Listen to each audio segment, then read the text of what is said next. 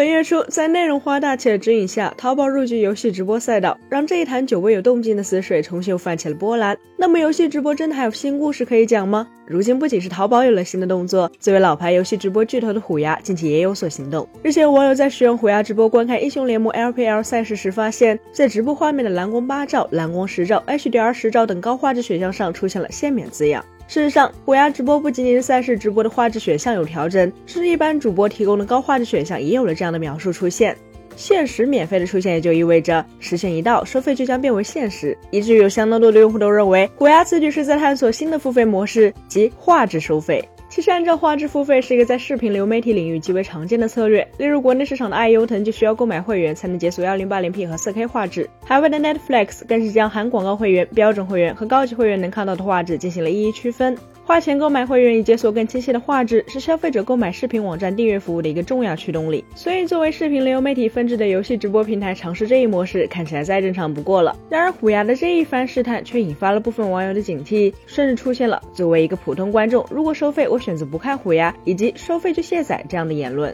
用户们反对虎牙按照画质收费，其实并不难理解。这不仅仅是因为从游戏直播诞生以来，就从未有过按照画质水平付费的传统，改变现状自然会引得利益受损的用户反对。更深层次的原因是，国内市场的整个直播文化其实建立在打赏的基础上，也就是将传统文化中有人的捧个人场，有钱的捧个钱场，给搬到了互联网上，将打赏模式带入直播行业的 YY 创始人李学林曾这样说过：“打赏是什么？就是我给你钱，我很高兴，我没有觉得自己损失了什么，因为我喜欢你，我才会打赏你。我经常跟美国人谈论打赏的模式，他们是很难理解的。我告诉他们就是捐赠，他们就明白了。”打赏模式的基础上是主播为观众提供情绪价值，而观众为主播打赏，自然是因为喜欢其所生产的内容，并希望通过这种支持让主播可以持续产出更好的内容。其实，主播打赏与免费网友的底层逻辑几乎一模一样，直播平台和主播免费提供服务，榜一大哥们一掷千金，免费观众则是作为付费用户的体验而存在。少数付费用户贡献绝大多数的营收，这或许就是虎牙的付费渗透率长期徘徊在数个百分点的原因之一。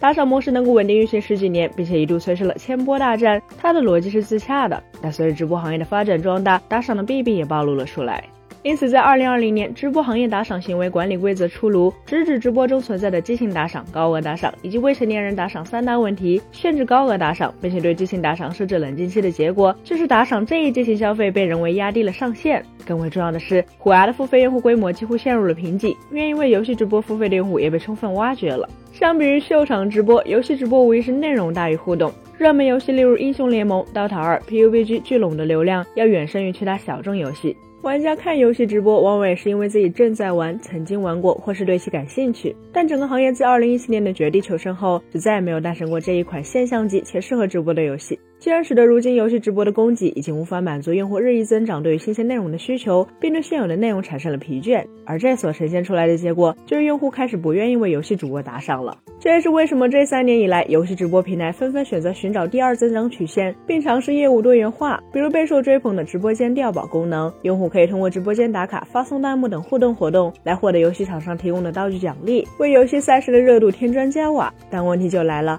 虎牙以体验为王的电竞化、广告化转型有成功吗？答案是，虎牙的电竞生态确实走上了正轨，广告业务也在茁壮成长，但暂时还无法替代占据百分之九十营收的直播收入。根据虎牙方面公布的二零二三年第一季度财报显示，该季度其来自于直播的收入为十八点六零亿元，来自广告和其他业务的收入为八千九百三十万元。这意味着他们迫切需要一个更稳定的营收来源，按画质付费其实是一个不错的选项。它对标的是按照时间付费的网游，突出的就是一视同仁。想要体验的用户就要付费。魔兽世界、梦幻西游的长盛不衰就已经证明，只要内容足够优秀，其实用户是乐意付费的。这样一来，虎牙要面对的问题就是用户是否愿意为更好的画质付费，或者说高画质是一个有竞争力的选项吗？且不提视频网站的会员，其实虎牙过去就曾用高画质来作为吸引用户的卖点。比如此前的二零一八年，虎牙就提供了英雄联盟洲际赛的独播八兆蓝光，用更高画质的体验赚到了一大波眼球。在相当长的一段时间里，虎牙在游戏直播赛道保持领先的一个重要因素，